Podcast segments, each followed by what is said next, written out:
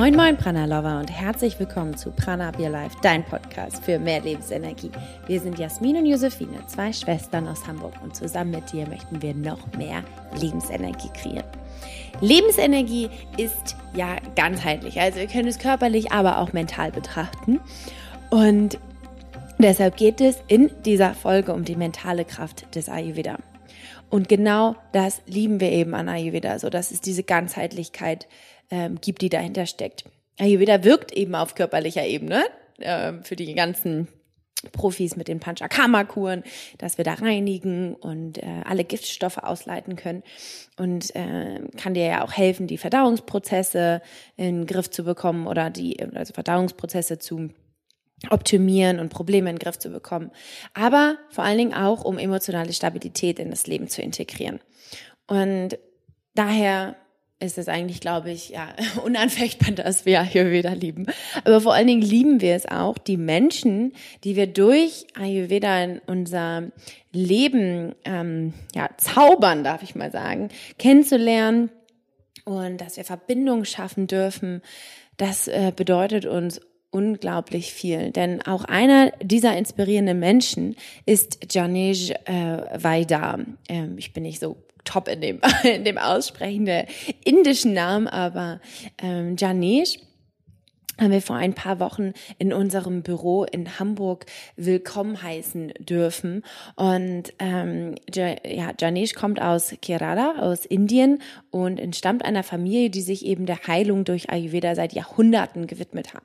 Und da steckt natürlich eine Menge Kraft hinter. Und genau diese Kraft gibt er in dem Interview, was du jetzt hören, äh, hörst, weiter. Er spricht über körperliche Auswirkungen des Ayurvedas, die mentale Heilung, die entsteht und gibt dir am Ende sogar noch die besten Tipps mit, wie aus seiner Sicht jeder mit Ayurveda anfangen kann. Und gerade hier in unserer stressgeprägten Gesellschaft und ähm, ich konnte aus diesem Interview so unglaublich viel mitnehmen, weil das auch ein sehr, sehr inspirierender Mensch ist. Man merkt richtig, dass äh, er so eine Art Channel ist, der ähm, dessen Aufgabe einfach in seinem Leben ist, den Ayurveda weiterzugeben in unserer Gesellschaft. Und es ist ein großartiges Geschenk, was er da weitergibt. Und ich freue mich unglaublich, dieses Interview heute mit dir teilen zu dürfen. Und es ist auf Englisch. Ähm, für alle, die also Englisch sprechen können, hört rein. Er ist sehr gut zu verstehen, auch äh, wenn er aus Indien kommt. Es ist wirklich ein sehr inspirierendes Gespräch. Falls nicht und du dir jetzt denkst, ach, äh, wie schade und ich würde es ja so gerne hören. Er hat auch ein Buch geschrieben und es ist in Deutsch rausgekommen. Es heißt Die mentale Kraft des Ayurveda, den Link des Buches packe ich für dich in die Show Notes. Und ähm, bevor wir starten mit dem Interview, möchten wir dir noch danken äh, und vor allen Dingen unserer ganzen Community danken, denn ähm, unser Workshop in Hamburg, der für Dezember gescheduled ist, ist schon ausverkauft. In Frankfurt haben wir nur noch zwei Tickets für unsere Prana-Tour und Köln und München wird auch immer voller und das bedeutet uns so unglaublich viel dass wir das wirklich kaum in Worte fassen können. Und das ist so ein schönes Gefühl und wir freuen uns unglaublich, euch, ähm, also dich und die Prana-Community persönlich kennenzulernen, in die Arme nehmen zu dürfen und eine, ja, eine ganz tolle Zeit einfach zu haben. Und wir starten ja auch schon nächste Woche und sind einfach so unfassbar aufgeregt und freuen uns wirklich wie zwei kleine Kinder äh, auf die Tour und ähm, freuen uns natürlich auch, wenn du als Hörer, äh, Hörerin jetzt auch dabei bist, egal in welcher Stadt, ob es jetzt Hamburg ist, Köln, Frankfurt oder München, ähm, ganz egal, freuen wir uns, dich dort begrüßen zu dürfen und auch in die Arme nehmen zu dürfen und ganz viel ja, Lebensenergie gemeinsam zu kreieren. Aber jetzt erstmal ganz viel Spaß mit dem Interview mit Janesh. Wirklich, nimm dir ähm, die Dinge mit. Äh, er ist wirklich einfach unglaublich.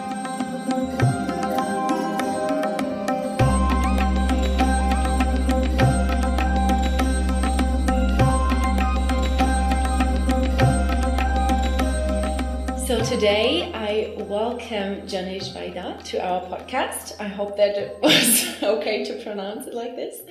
Um, Janesh is from India and our first Indian guest in our in this podcast, our first English guest, and we're really, really excited to welcome you here and to get some real, real knowledge about Ayurveda and from its origin. So, um, yeah, warm welcome, and please just introduce yourself, some words, what what Thank you. Thank you for inviting me to this session, and I'm very glad to talk to you today. And uh, basically, I'm from a very traditional family in India. Uh, we call Vaidyas. That means we are the traditional practitioners uh, uh, who take care of the health of the people in the village. When it's uh, saying about health, it is uh, uh, mental and physical health. That means if anybody have any problem with their body or mind, they will come to my house. So the education starts from very small age, like uh, being a child, you started your education, and my first uh, guru was my grandma, and she taught me uh, when I was uh, five years, six years. She started to give the or plant the first seeds of uh, this ancient wisdom. Uh, and just taught me all the leaves and plants around around the village and we have learned the medicinal properties of everything. So there is no plant or leaf uh, exist in my village without uh, knowing its medicinal property for me. So that's what I'm trying to do wherever I travel. Now I'm in Germany, so every time when I see a plant or a leaf, I, I look at it and by just touching or smelling or sometimes even tasting, I can tell that which property it is. Some are uh, medicinal, some are very medicinal. I must say there is no plant or leaf uh, on this planet as poison. It is only the way we use it to make it poison or medicine. So if you know that how you use it, uh, use the nature, you can heal almost all the problems in your life. And that's a principle you grew up with, and now you try to spread it into the world. Exactly. So for example, in Scandinavia, I have been traveling uh, or visiting uh, for last uh, uh since millennium, so it's almost 18 years now. And there, I think in Sweden, even Sweden, I know more than 180 plants. I can tell the medicinal properties just uh, by looking at it because I have learned, I have studied that.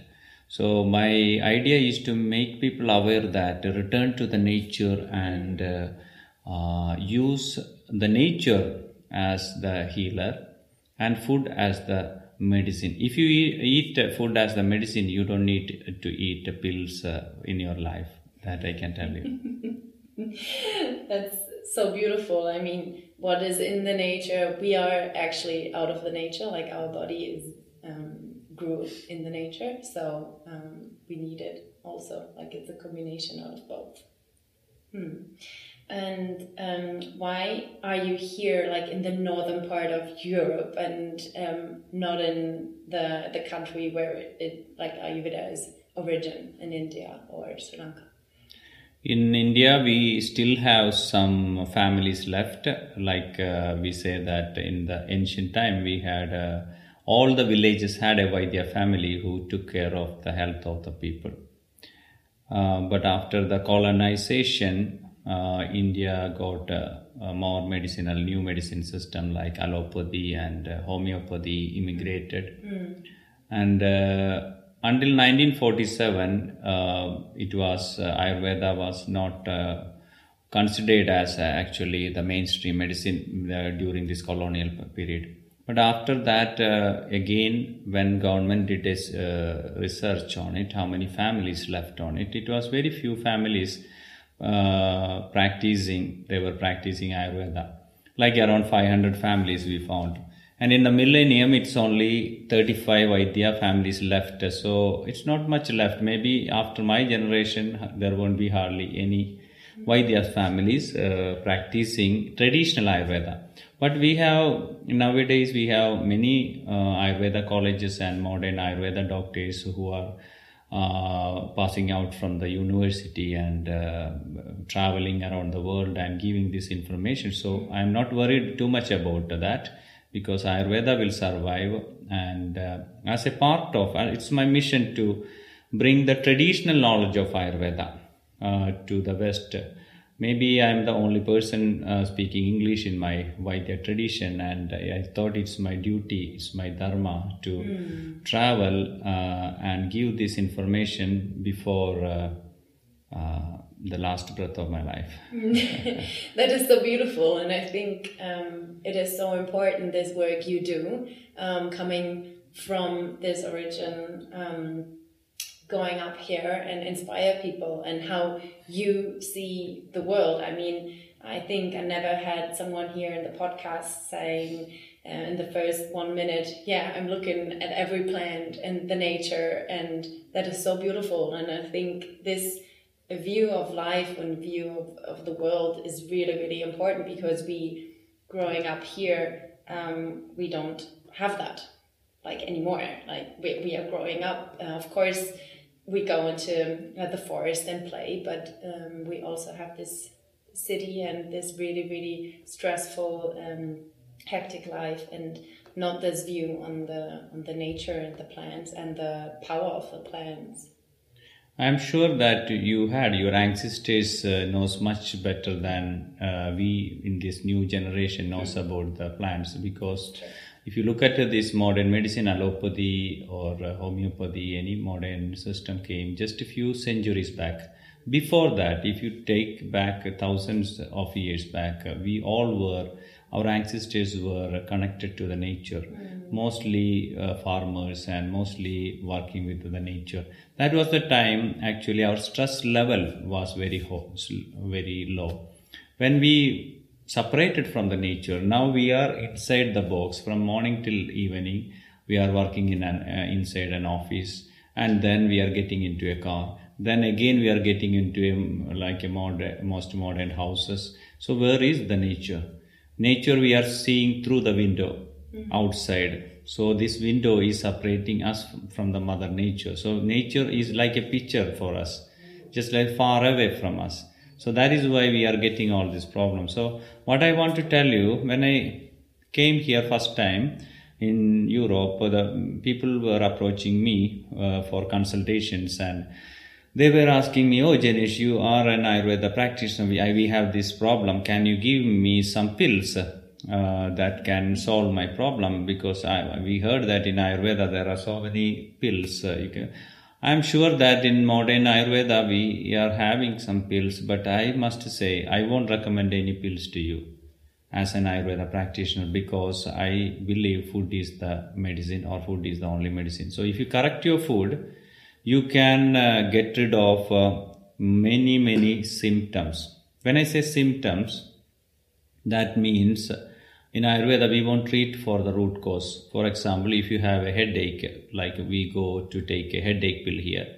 And if you have a stomach pain, we go to take an antacid pill. And if any pain, any symptom, uh, we are trying to uh, like take away by a pill. It is just like this. I ask these questions to my audience when I do the lectures. Uh, if you have a fire in your house, will, will you put off the fire or will you uh, switch off the fire alarms? What we are doing is actually switching off the fire alarms in our body and mind by giving the pills or eating the pills. So this is our main issue.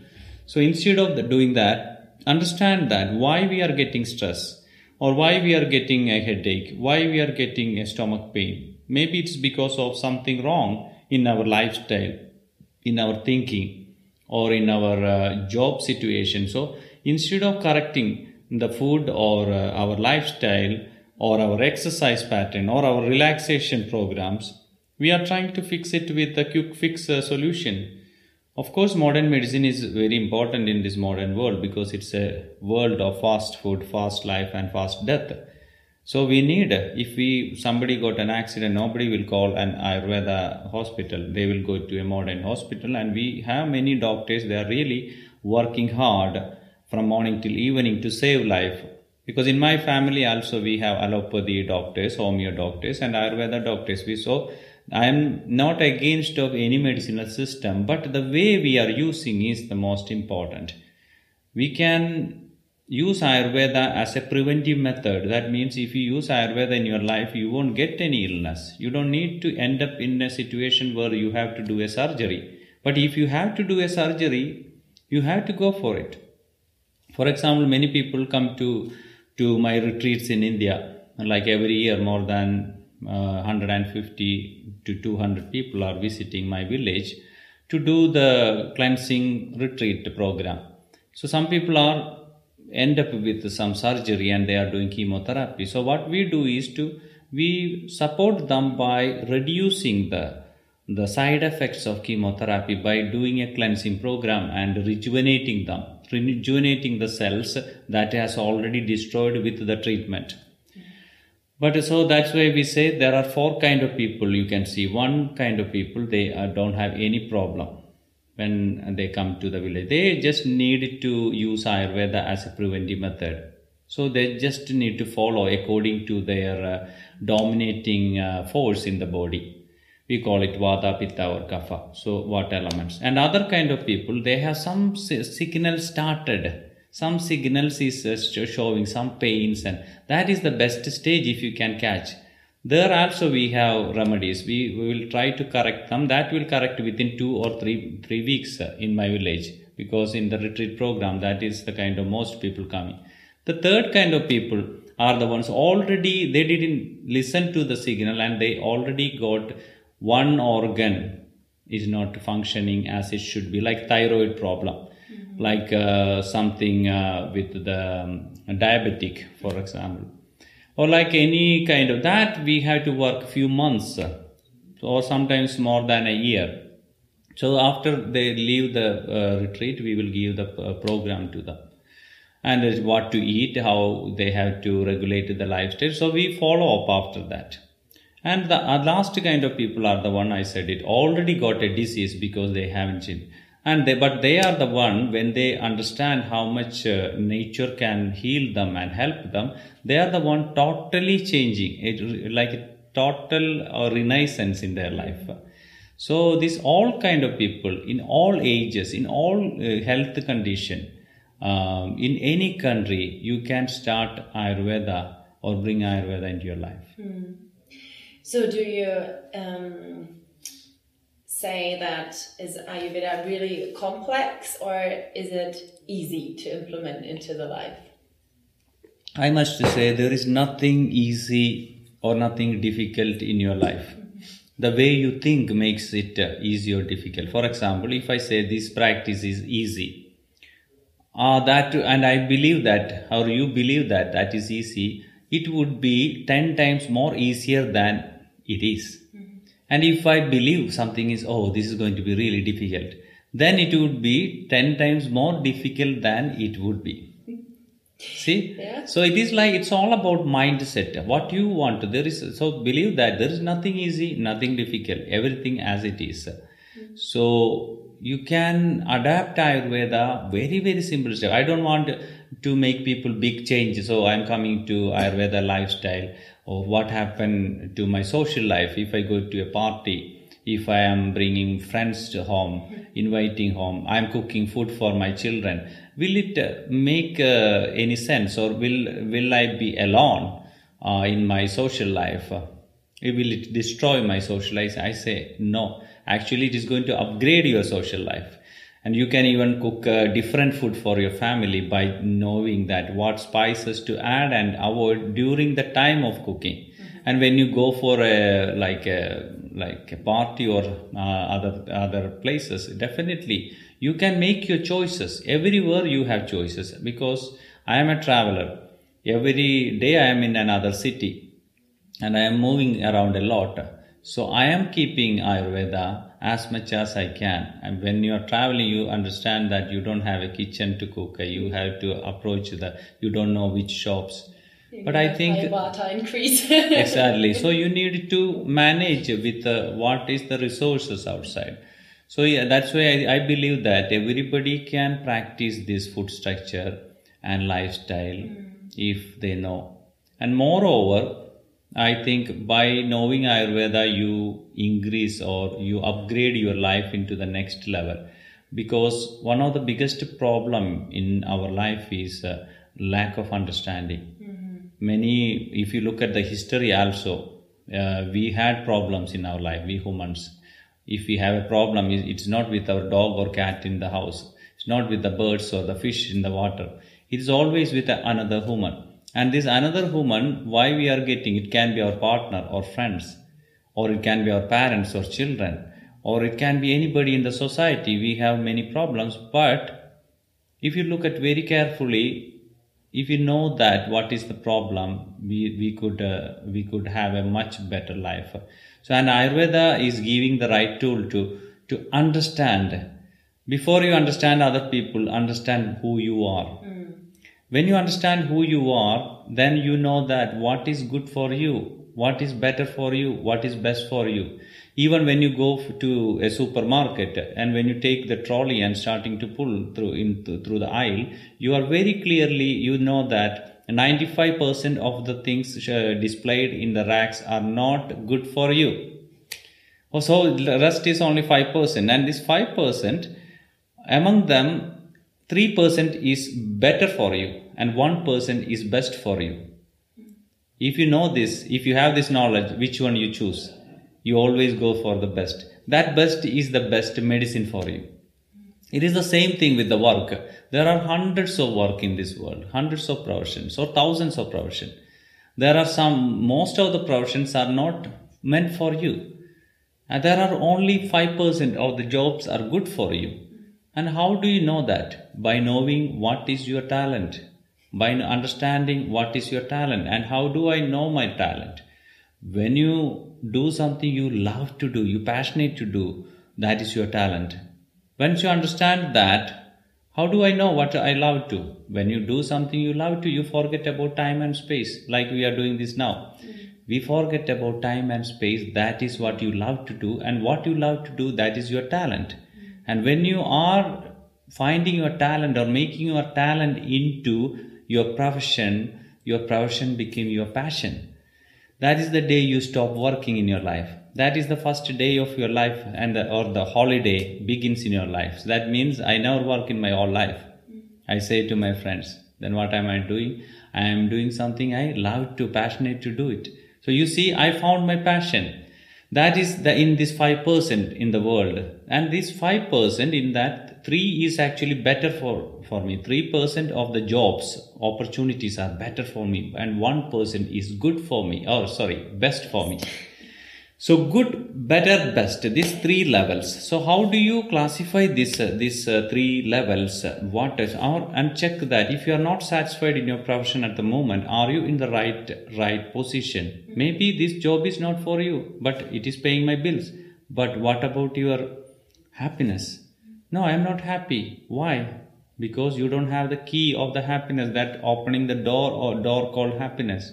So that key what is the key? Satisfaction why i don't have, have uh, satisfaction? It's just because of i don't I, this is not my talent. I don't want i this is not the one i love to do or passion. I want to do something else. I want to surf. I want to to read. But it's my talent but no money coming no bills to pay. But you know that if you really want to you can even make your your your hobbies even surfing or reading can be a job there is no doubt about it. So be brave about it. Be confident and come out from the comfort zone.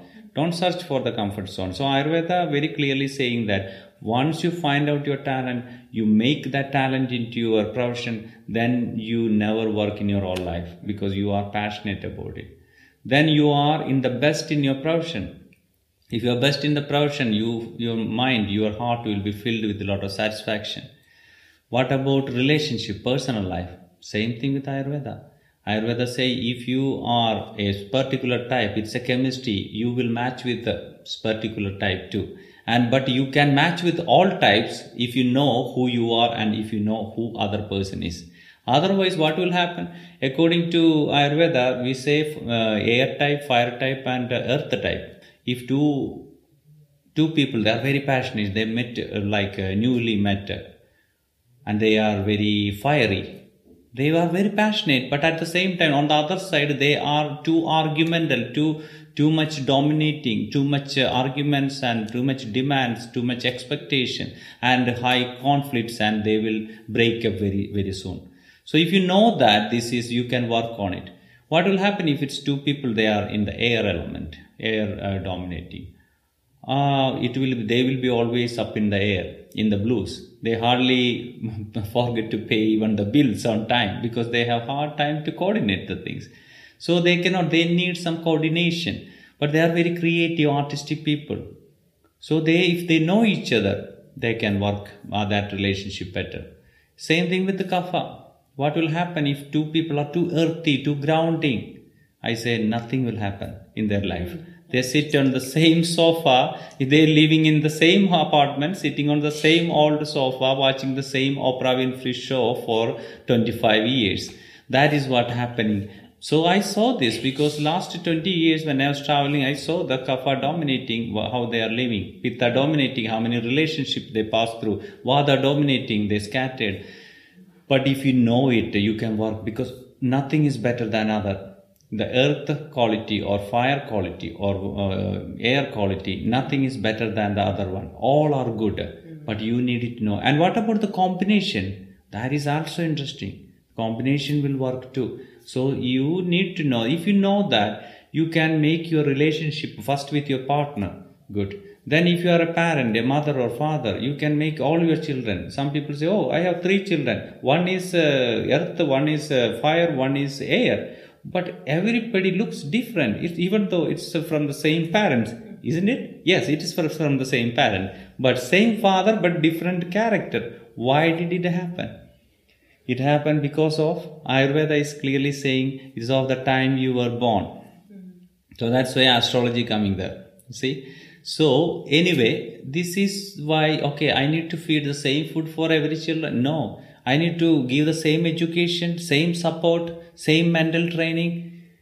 No. Same exercise? No. Definitely not. If you want to make the potential, potentiality, uh, you need to know that which one is better for for example a food a kapha dominating or like earth dominating person a avocado is a good fruit it has a lot of oil lot of grounding uh, lot of nourishment but if a person has problem with uh, excess weight if person has problem with water element inflammation in the body he shouldn't or she shouldn't take avocado. But avocado is a medicine for a person who is not grounded who has problem with the dryness itching in the skin because it is like a, a lot of oil in it lot of grounding features in it. See? So even one fruit can get make a different functions in different body mm-hmm. so by knowing this you know that how to use the food as the or how to make your food as the medicine for you and your family so if you know your partner if you know your children then who friends if you are uh, meeting uh, with uh, friends or if you are uh, making a party if you know you won't get annoyed because when you invite a person for your party and if uh, the Vata dominant or Pitta dominant or Kapha dominant. Three types. If you are going to invite them 6 o'clock, if you, you are invite the earth dominant people, you have to invite them maybe 5.30. You had to tell it's 5.30 because you know that they are going to be delayed. You already know that. And it's the same thing with the, the uh, vata when you invite them you have to remind them the same day maybe two times because you are not sure they come or not. It's the same uh, thing with pitta. You have to make sure you invite exactly the right time because it's six o'clock means exactly six o'clock in the clock and ting the bell will ring because they are pitta. So you see these three dominants air fire or earth these are characters you can see everywhere in your family in your society as your friends and boss if you have a earth uh, dominating boss and you are a fire dominating uh, person and you have a coordinator who has uh, or a colleague with air dominant what will happen? You get really disappointed in your job because that is the character. But if you know ayurveda instead of getting disappointed you you feel that okay i know that why it's happening. I know that i need to to adjust with their pace too. I need to understand and i need to move accordingly. So by understanding ayurveda you are actually learning the psychology. Mm. and if you know the psychology I can say that definitely you are success in your life. Because you are not going to have problem with an animal or a bird or a fish. Always you are going to deal with another human and in your life in the coming days you are going to meet thousands of people. These thousands of people, if you don't know how they are going to react to your actions, uh, you will get in trouble. But if you know already, okay, you know how to handle them too. So it is that you see that by learning Ayurveda, you can make your life more relaxed, mm. more enjoying, more understanding, more easy going.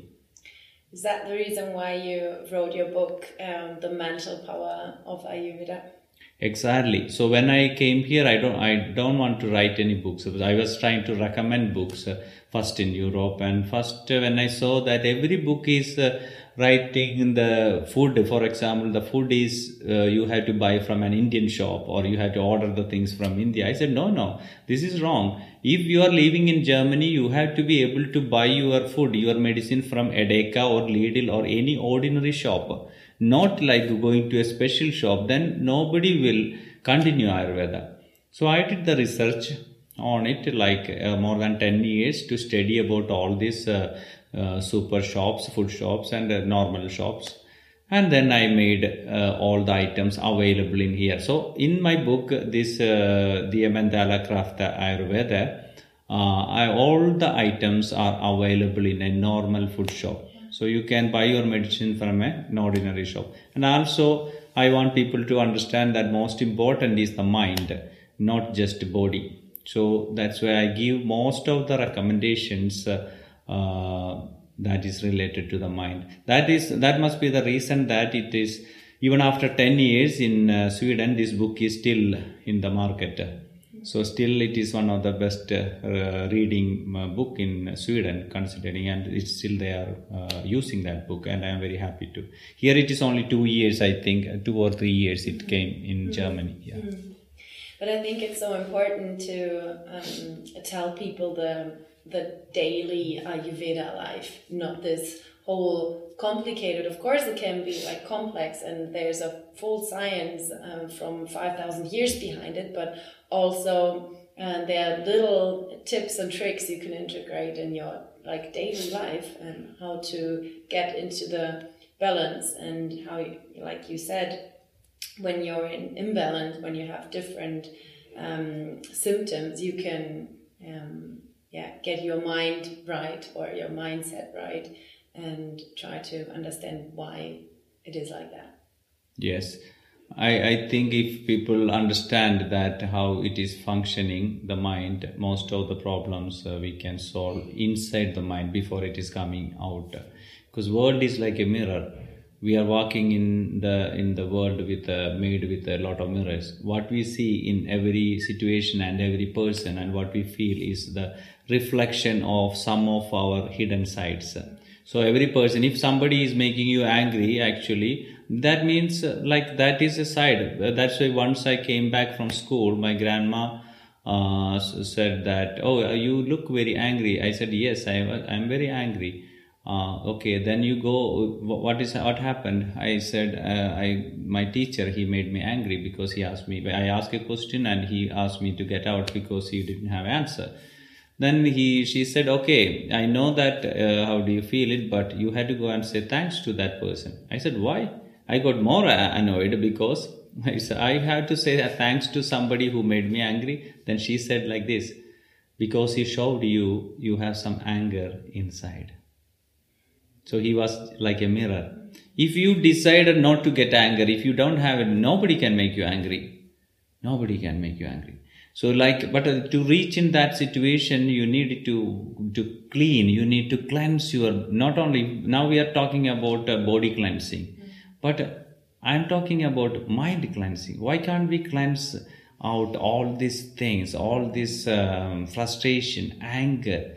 and the reason for the stress and the fear, anxiety, and the causes of depression, then you take away all this stuff, you are becoming a normal, natural human, a natural human being. That is the purest form of a human as you were born as a child.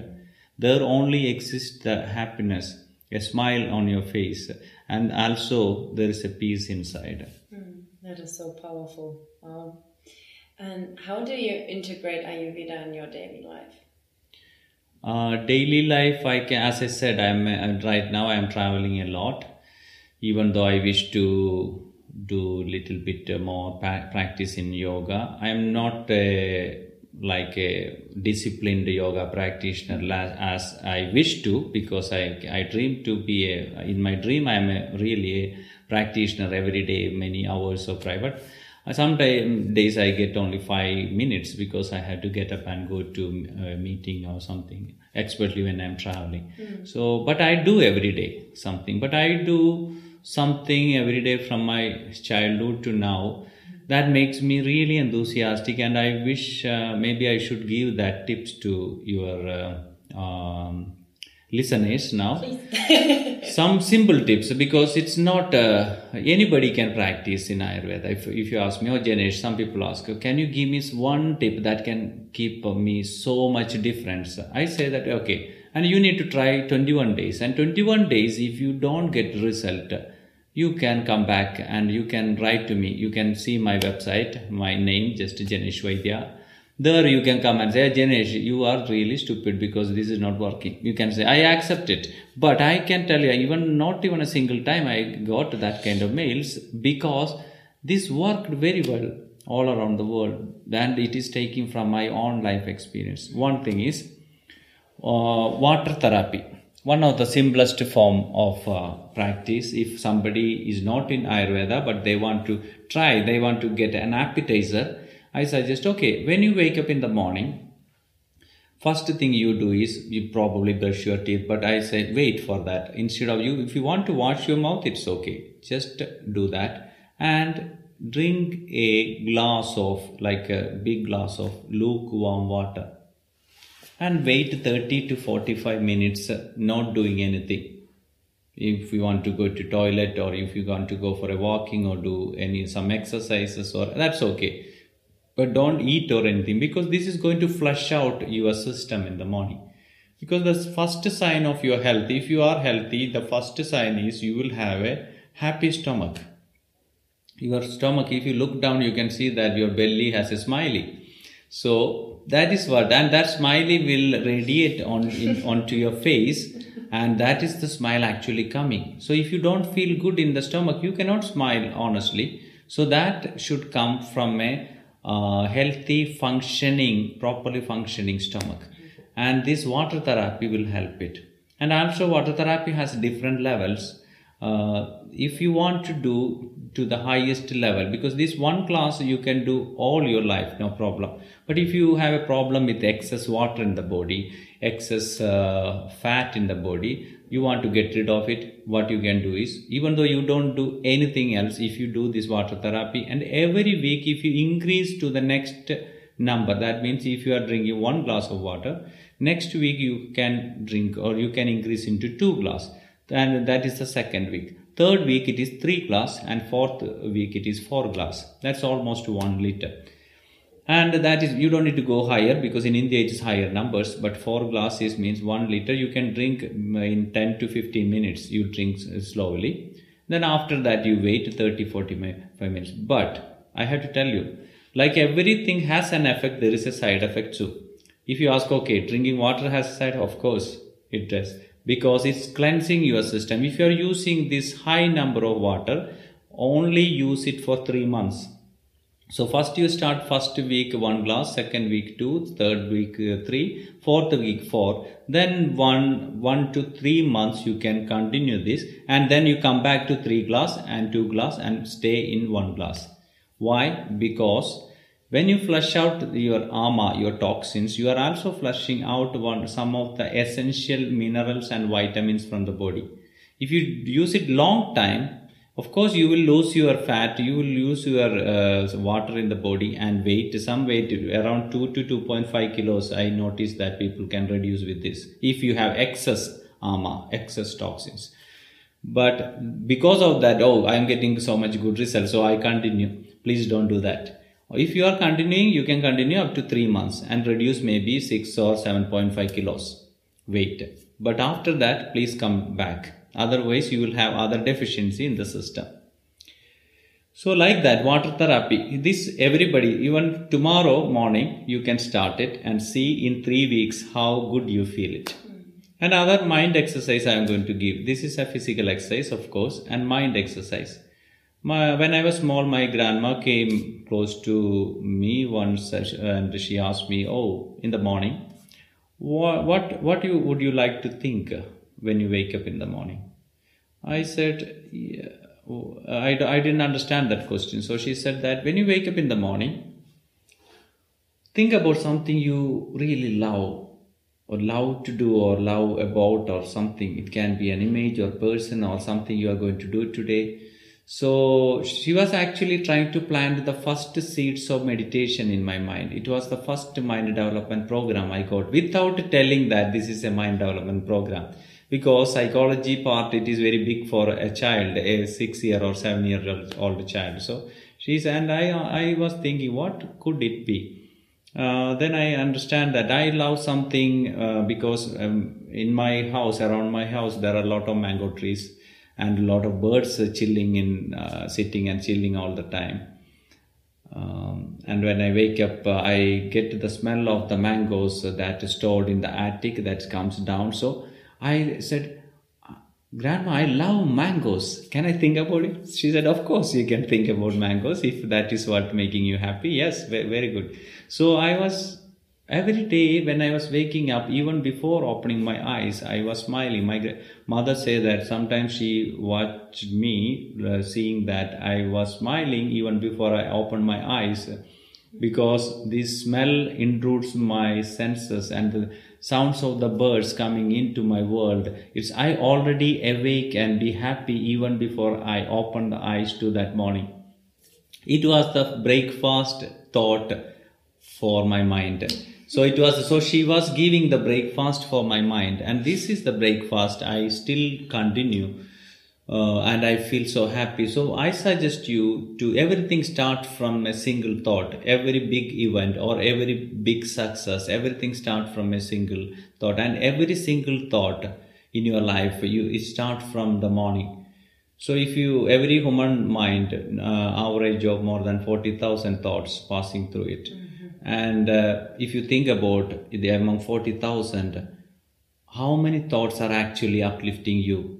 it is very few. Most of the thoughts, a major part, like 90 95% of the thoughts are actually making us down, thinking about something uh, anxious or making uh, stress or uh, sad. Mm. So, this is why we are not feeling good. It is draining our energy.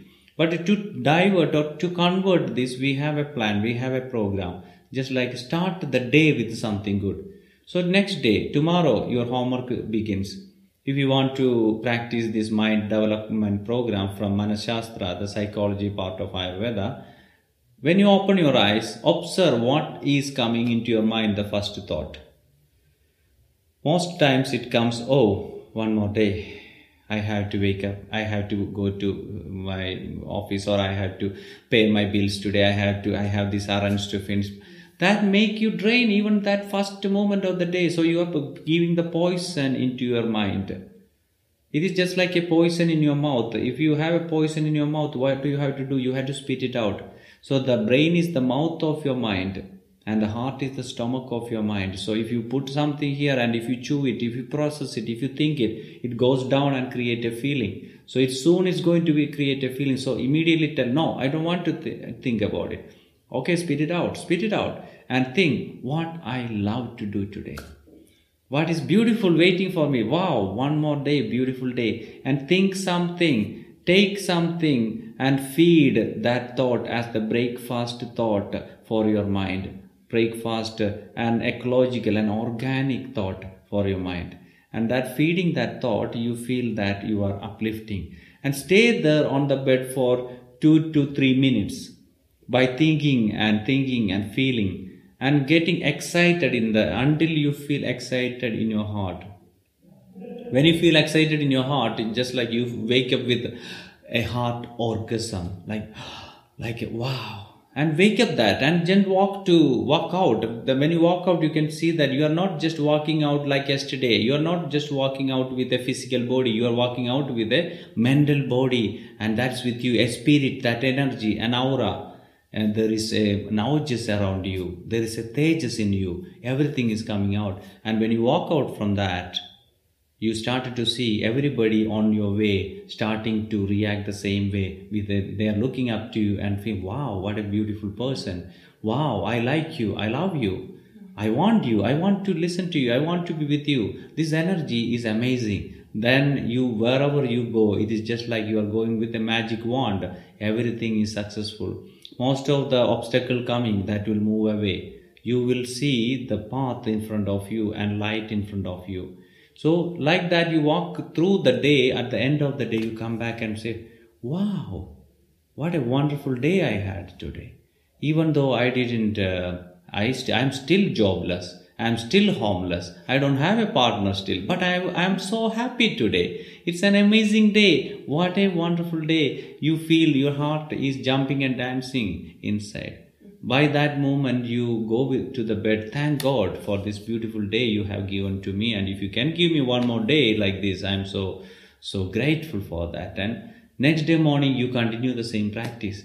And at the end of the week you say wow what a fantastic week i had. And the same thing at the end of the month and end of the year you say what a fantastic year. And if you continue all years one day when you leave this uh, planet and leaving your body and your your spirit, your soul is going up, you say that, wow, look at this beautiful planet, and I had a fantastic life on this planet. Wow, great. So, is that what you do for grounding also when you are traveling so much? Then you wake up and then you actually uh, think about the real. Um, real things in life and not like only the small things what can happen today but also um, like the do these thoughts stabilize you? Like this these bigger thoughts how beautiful life is and stuff. it's all about uh, uh, creating a hope in life. Because we all have the darkness just behind me and you everybody it's all about if you walk if you run away from the light your shadow will fall in front of you. You see your shadow your sadness. But if you turn around and walk towards the light your shadow will fall behind you. That is the way. So it doesn't matter it's small or big.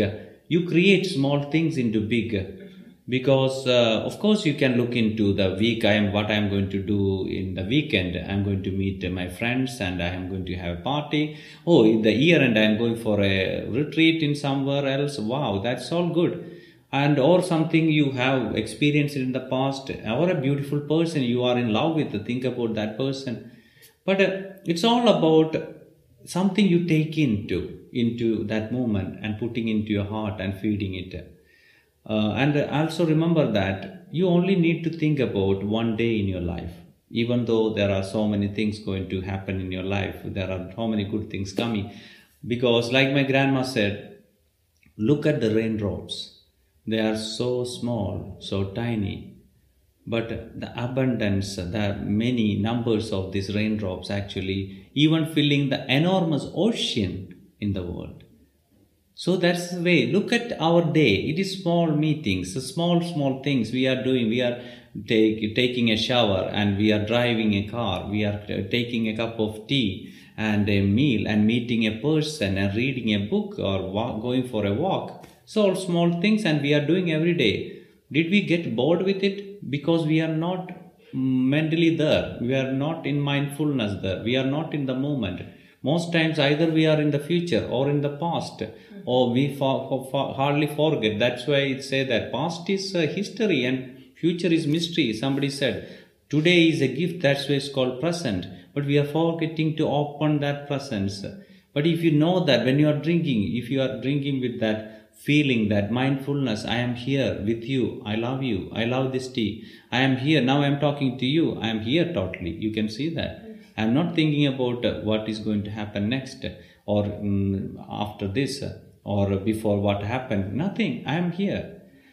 So if you can try to keep uh, uh, doing that, but if you want to do it, you have to choose what is best for you. Nobody is uh, putting a gun on my head and bringing here to do this interview. Now it is my choice. I come here because I have a passion to talk to you. This passion, and I, if I choose all the things passionate in my life, then I don't have anything to think. I don't need to search for my next day or last day. I am here because I am passionate about today. Yeah. That's the technique. Yeah. Yeah, that's incredible. And it sounds, I mean, it sounds easy. It is easy, as I said is. that it is easy. You can think easy, it is easy. If it's, you think difficult, it's difficult. But I, as I said, nothing is easy, nothing is difficult. As it is, everything. Hmm. I can give you one more example. Just imagine that you haven't seen a bicycle in your whole life. Just imagine. Mm-hmm. I am bringing a bicycle. It's only two wheels, right? And I am saying that you know this is called bicycle. It is from India. You are going to. Then you ask, what is it for? This is you can sit on this seat and just pedal it. It will go on. You say this is you are crazy, Janesh. This is not going to work because it's only two wheels you need four wheels otherwise you will fall i said no by the movement of by pedaling you get a balance and finally you will will you believe it you won't believe it because you have no you haven't seen it. It won't work. You it didn't work. You haven't seen it. That's the same thing. Some of the listeners now thinking oh this sounds easy Janesh. It's going to work. I must say each one of you this will work if you want to if you want to. But it's not going to work in one day to other. Uh, that i agree. If you take the bicycle and starting to pedal it you will fall down then what will you say? Oh this stupid thing uh, this Janesh the- he is stupid. He just bought something from india and now I, my, I got injured. It's not going to work. But continue. Continue your sadhana practice. If you continue your practice one day it it will work. One day you can see wow now i am i am balancing on these two wheels. Yes that is called bicycling. That is the mind bicycling. It's all about balance. It's the same thing on a walking on a rope or everything mind balancing. You won't fall into stress or you won't fall into anxiety you won't fall into sadness. Then you can ask oh Janesh, you, you know what it is stress or you know what it is deep uh, uh, sadness or depression. You know that you maybe you born in a family you got all this ayurveda support. No it's not uh, like that. I had difficulties in my life. I have written books about it not here in german but i have books about it. How did i come from not financially difficult i have i born in a quite a financially sound family but i was poor with uh, some feelings uh, with my relationship with my father actually so I was sad, I was anxious, I was so, it's one way depressed. I fall into the ground. I gone through two death experience in my life. I was almost uh, died, drowned. So I know these all things. But so I passed through this. That's why I can say that everybody can do if I can do. Because I am not, uh, nobody, I am not better than anybody. I believe that. I am just like normal, like any one of you. I am the same person I am seeing every day in the street as a homeless. I can replace that. But I know that only difference is actually I always feel rich because of what is inside of me, not what I have in my account. That is so beautiful. Wow. Um, so we ask all our interview guests um, three questions. Mm. So, what is prana for you, and how do you create prana in your life? You just want the meaning of prana, that I don't think you need it because you know prana is life. And I will be like a textbook, I can say that. But prana is the life energy that resides in every uh, clean food, every clean thought, every clean action you do, do in your life. That means if you eat clean, there is no violence in a food that contains prana, sattvika. And uh, if you think there is no violence in your chinta, we say there is no, ahimsa in your chinta. That means no violence uh, in your non-violence in your chinta. That means uh, many people say that oh I'm not uh, killing anybody, but you we, we are killing so many times uh, like by thoughts we are killing ourselves we are killing others we are doing so much violence. The most of the violence happening in our life is inside our brain. Every second every minute we are killing. So that violence if you stop there the light comes that is prana and every action when you do something think about is it hurting some somebody? If i'm saying a word you can hurt you can kill a person with a word. That's very important. Every word is very strong very powerful. You are recognized in uh, on this planet not because of your beautiful skin or hair or what costume or nothing. It's because of your words your voice so it's very very important to use your words very carefully and think that am i hurting somebody? And when you are eating the food this food is it containing any any any any violence in it? Is it anybody hurt with the, what i am going to do so like every action you do if you are clean from that clean from the violence there prana exists. Mm-hmm. Prana is for me is more light and that means opposite of darkness And what is mindful eating for you? Mindful eating for me is tantric eating, I call it. Tantric eating. Tantric eating means, uh, I know that we have little time, but I have to tell you. The, in Ayurveda, we say the history of Ayurveda, how many years old? We say 5,600, but it's not true. Ayurveda has uh, more than that. Ayurveda, because the first uh, people came to India was around 40, 14,000 years ago, the first tribes in India they were called Dravidians. They had a tradition called Tantric tradition. They were the one first started the practice of the uh, most of the Ayurveda practice. But in 5,000 to 6,000 years ago, some uh, other people came, the second uh, kind of people, uh, main group of people from Iran, like the present Iran, like so we call it Aryans, like where the Middle East is now, that place they came from.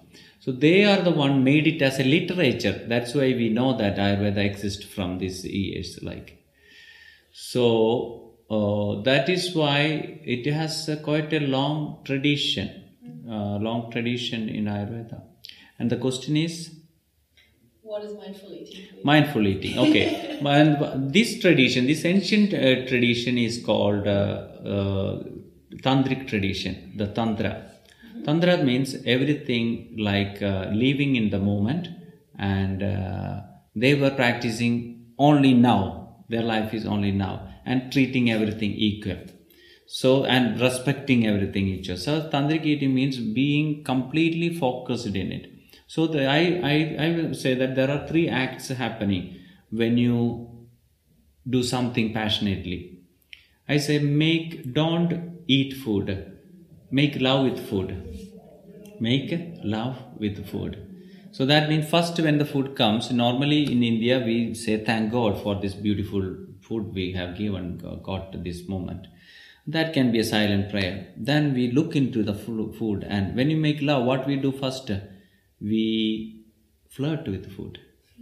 We look into the food and say wow you came all the way from you you born in a farmer's field and you in the and the rain uh, the earth was breastfeeding you with the rain and the sun dried you. And then just from that it's reaped by somebody and come to the store and finally coming to my plate. Isn't it amazing this particular grain or beans or nut? It is it came all the way it's born and now it's in my plate.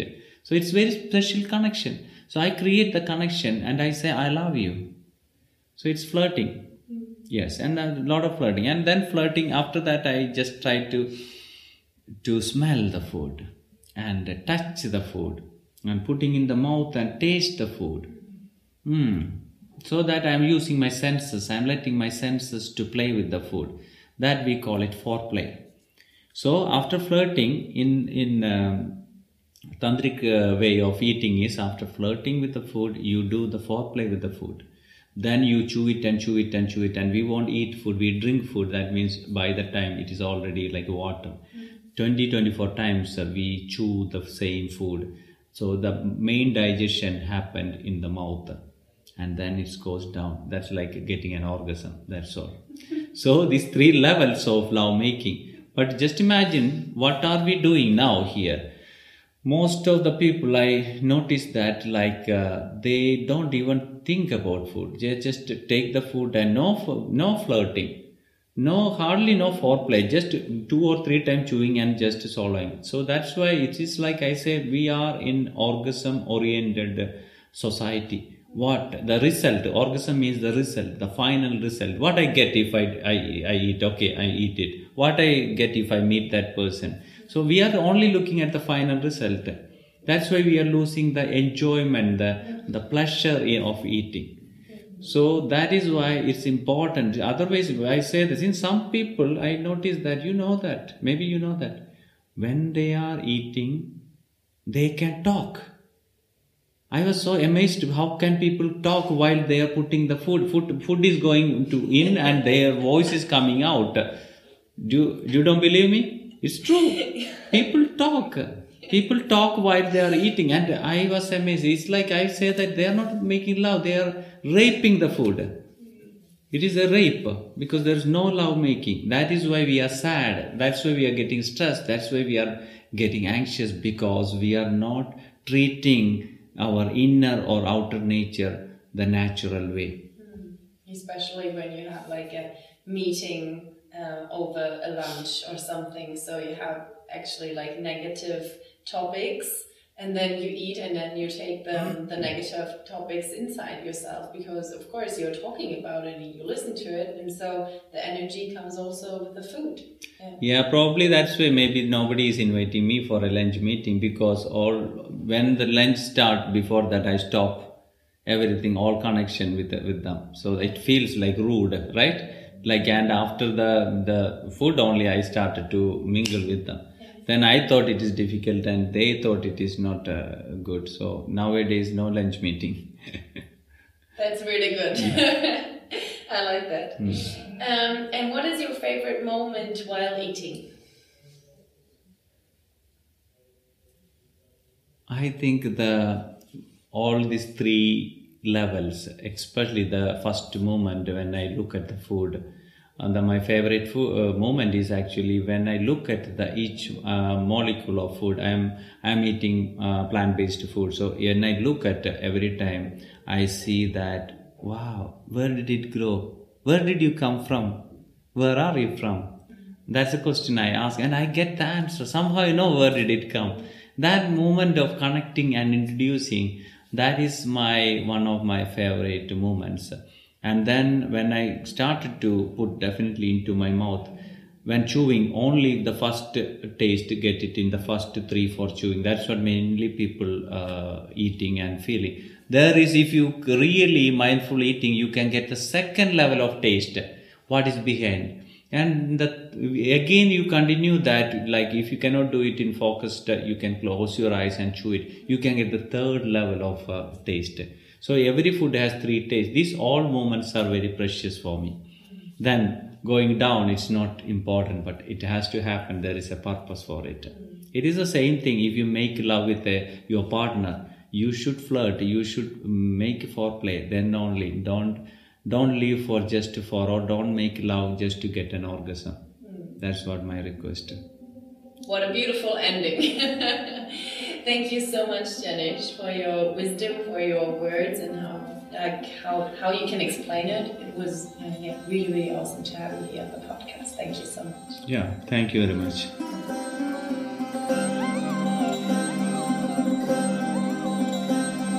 Mein Lieblingspart in dem Interview ist eigentlich, wie er Mindful Eating mit ähm, Lovemaking vergleicht. Ich weiß nicht, wie es dir ging in dem Interview, aber da musste ich auf jeden Fall sehr, sehr schmunzeln und konnte mich sehr gut damit identifizieren, weil es eben auch so wahr ist. Und ich glaube, diese Genussebene oder diese Ebene einfach damit reinzubringen, ist einfach wunderschön und total toll, wenn da so ein Ayurveda-Guru vor dir sitzt und genau sowas sagt. Also das, deswegen leben, lieben wir Ayurveda einfach von Herzen und ähm, deswegen glauben wir auch, dass das auch die, die Magie ist, die dahinter steckt, die ähm, Ayurveda auch so groß macht, gerade in, in dieser Zeit und es ist eben nicht nur ein Trendthema, auch wenn man das so sagen möchte, aber diese jahrhundertalten ähm, Veden, die, die Schriften, die Erfahrungen, die dahinter stecken, die haben einfach so viel Gehalt, das können wir gar nicht nur als Trend abstempeln. ja, wenn du also mehr auch über Janesh und Kerala und sowas äh, erfahren möchtest, dann schau auf jeden Fall gerne in die Shownotes. Ich verlinke dir das da. Und äh, ansonsten schau in sein Buch rein. Wir haben es hier geschenkt bekommen während des Interviews. Ähm, wirklich ein, ein tolles Buch. Wir haben schon reingeguckt und wir freuen uns wahnsinnig, es jetzt auch so ein bisschen in dem Winter mit reinzunehmen und ein bisschen durchzublättern und mal ein paar Dinge auch natürlich in diesem Podcast zu verarbeiten. Jetzt wünsche ich dir einen hervorragenden Donnerstag, ein tolles Wochenende, wann auch immer du diesen Podcast jetzt hörst. Und ich verbleibe wie immer mit, denk immer dran, Prana up, your life.